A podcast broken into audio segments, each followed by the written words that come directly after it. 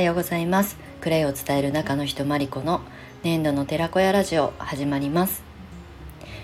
はい、えー、8月18日金曜日午前中の収録配信をお届けしていきたいと思います。はい早速ですが8月18日この8が並ぶ日にねどうしても私反応してしまうんですけれども私の個人的なこの数比が8なんですね。なのであの8が並ぶとねお今日は私の日だっていう風にね感じるので今日は8月18日いい日だなと思って一日をスタートしております。はいもう夏休みもね大人は夏休みもあの終わって日常に戻られてると思いますけれどもなんか休みボケ とかしてたりも暑いしねすると思うんですが今日も一日あの張り切って 過ごしていきたいと思います。まあ、あの週末休みの方はね今日また行ったら明日から週末お休みだと思うので、はい、金曜日乗り切っていきましょう。はいということで今日の、えー、お知らせはですねいつも通りクレイカフェプログラムの、えー、アンバサダーディレクターの募集をしておりますっていうこととあとあのちょっと前の収録で速報という形でねお話ししたキャンペーンなんですけれども、えーと、クレカフェプログラムのディレクタープランっていうのがあるんですけれどもそのディレクタープランの方に、えーとまあ、セット割というとね ちょっとなんか安っぽく聞こえちゃうんですけど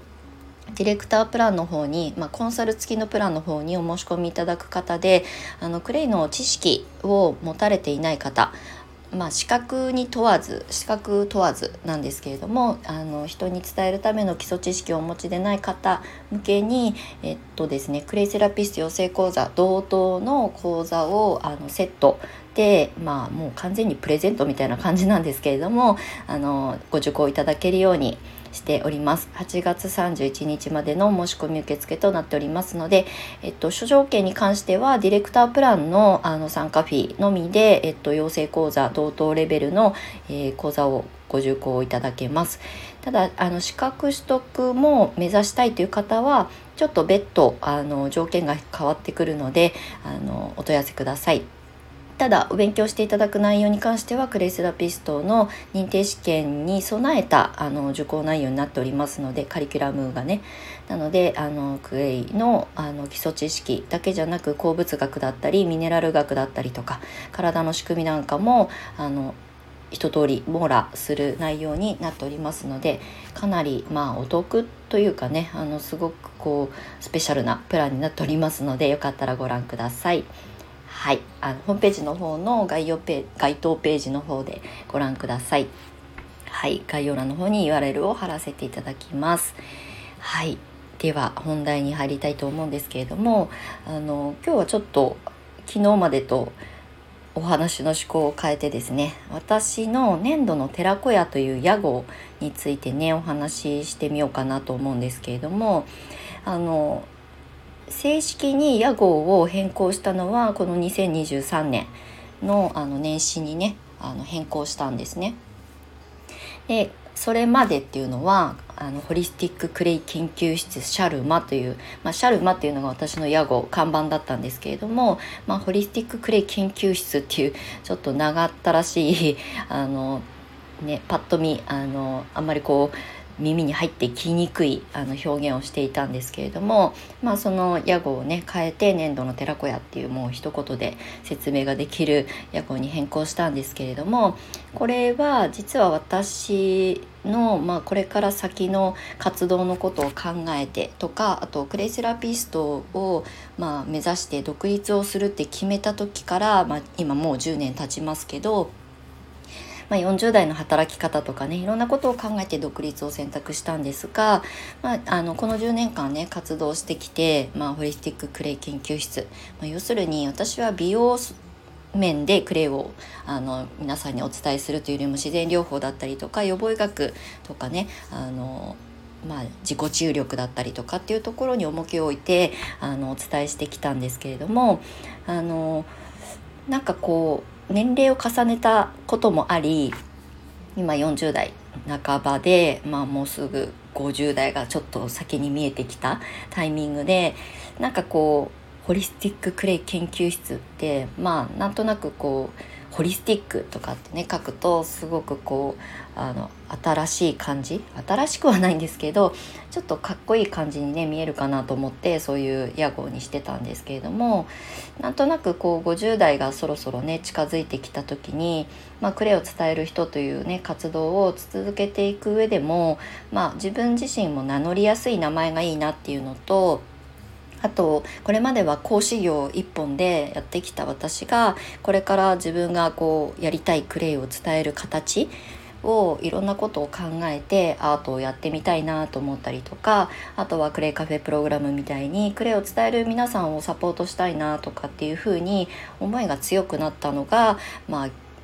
まあこの2年ぐらいなんですけれどもじゃあその時に、まあ、こうクレイを研究するような研究室まあ、ラボみたいな形で私は教室をやってきたんですけれども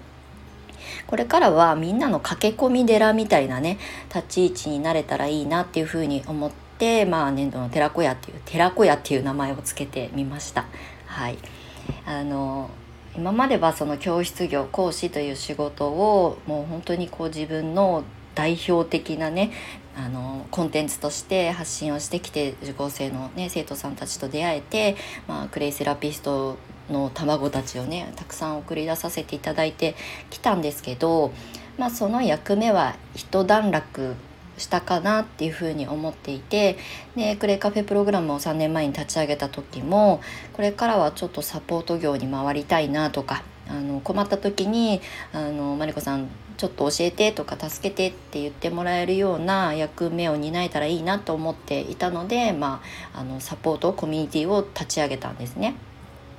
だったら名前も変えた方がいいかなっていう私のこう感覚的な変化であの粘土の寺子屋。まあ粘土はねクレイを直訳すると日本語にすると粘土なのでもうそのまんまの名前なので何のひねりもないんですけれどもまあ寺子屋っていうのはね昔のその要するにあの学校とはまた違うあの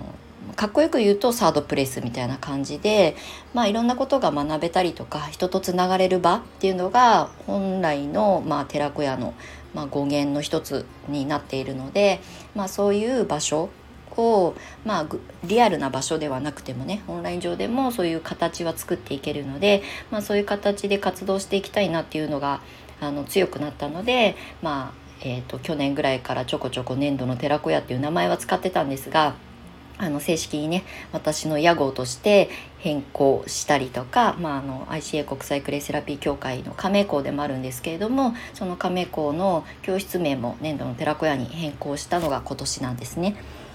なのであのクレイを伝える人という活動は変わらず続けていきたいなと思ってはいるんですけれどもあのまあその先生業からまたこれからこうクレイを伝える一人の人間としてどういうまああのこう私のこう何て言うんだろうハード面 箱の部分をあの表現していくのにはどうすればいいかなとかっていろいろ考えた時に、まあ、この寺子屋っていう名前をねあのこうハッとあのフィットしたというかっていう形で、まあ、名称を変更しました。で私がですねこう35歳になる直前ぐらいに会社を辞めて独立した時っていうのはうんとですね40代がもうすぐまあ迫迫ってきた時に、まあ、40代でも50代でもね自分がやりたいことで起業するなんて今の時代はあの自由に選択ができると思うんですけどなんか私もずっと長く会社勤めをしていて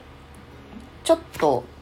目上の先輩っていうので一番身近な先輩たちは40代だったんですよね。でもうあの私はその大手企業とかで勤めた経験がないので職場に50代の女性の先輩ってあんまりこう接触する機会がなかったのでモデルケースとしてイメージが湧かなかったんですよ。40代の素敵なバリバリのキャリアウーマンの先輩たちはね身近にいたのでなんかそこまでは想像がついたんですけど50代で同じその職場で働き続けるっていうことが想像できなかったのが30代中盤だったんですね。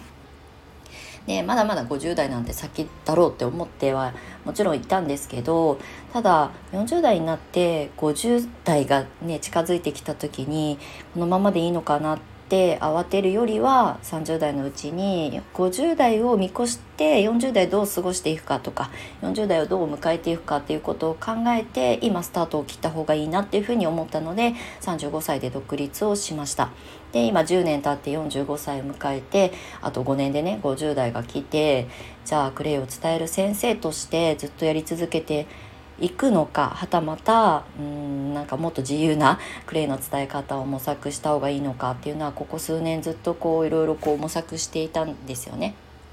でもクレイを伝えるっていうことはとっても私のライフワークでありもうライフスタイルになっているのでこれを続けていく上でどういう、まあ、あの形自分の見せ方まあ、それはもうあのブランディングなんかもそうですけどっていうことを考えて、まあ、今を選択しています。なので私が今こうやって粘土の寺子屋っていう風に屋号を変えたっていうのもあの35歳で独立して50代どういう働き方をしていたいのかとか生き方をしていたいのかっていうところまではなんとなくぼんやり一応目指してあのスタートを切っているので、まあ、いよいよねあと5年で、まあ、50代を迎えるのでその準備に入ろうかなと思ったこのタイミングであの粘土の寺子屋に名称を変更しましたっていうことをね今日はお話をさせていただきました。ちょっと話がね飛び散っちゃったんですけどあのそもそもは35歳で独立する時に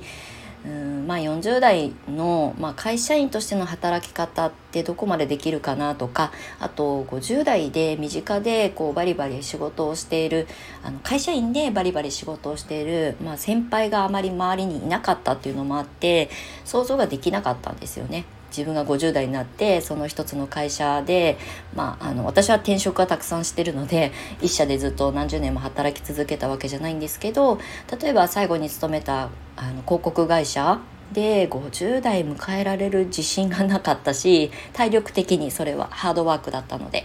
っていうことも含めるとやっぱりいつのタイミングで新しいことに着手した方がいいかなっていうことを逆算して考えるようになっていたのでまああの時にあのクレイセラピーはまだまだ誰にも知られていないものだったけど逆算して10年前にあの独立を決めて動き出して今は良かったなっていうふうに思います。ね、あのクレイのことをねあの好きになって興味を持ってくださる方が増えた今だからこそまあね過去にふあの一回立ち戻ってみるとまああの時最初は苦労したけれども続けてきてよかったなっていうふうに思えているのでちょっと先の未来ってうんまあ今の時代って本当に3年後なんてどうなってるかわからない時代なのであのちょっと先の自分のこのライフスタイルとか生き方っていうことを想像できないと思うんですけどなるべくこうこうあありたいなっていうところだけ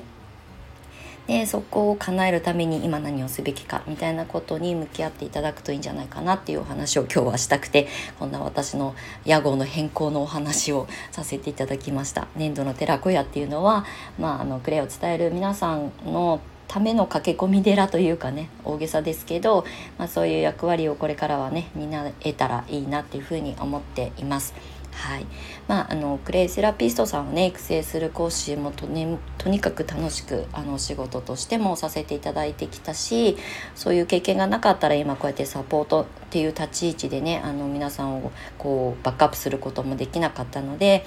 私もステップアップしていきつつ、まあ、あの新しい次のあの未来に向けてね進んでいきたいなっていうふうに思っております。はいということで今日は粘土の寺子屋という屋号に変更したちょっと私の思惑みたいなことをねお話しさせていただきましたはいまた次回以降ねあのクレを伝える人のコツだったりとか活動する上でのなんかポイントだったりとかなんかこう皆さんにあのお役に立てるようなことをね私の経験則の中でしかお話しできませんけれどもあの私の声でお届けしていきたいと思います。はい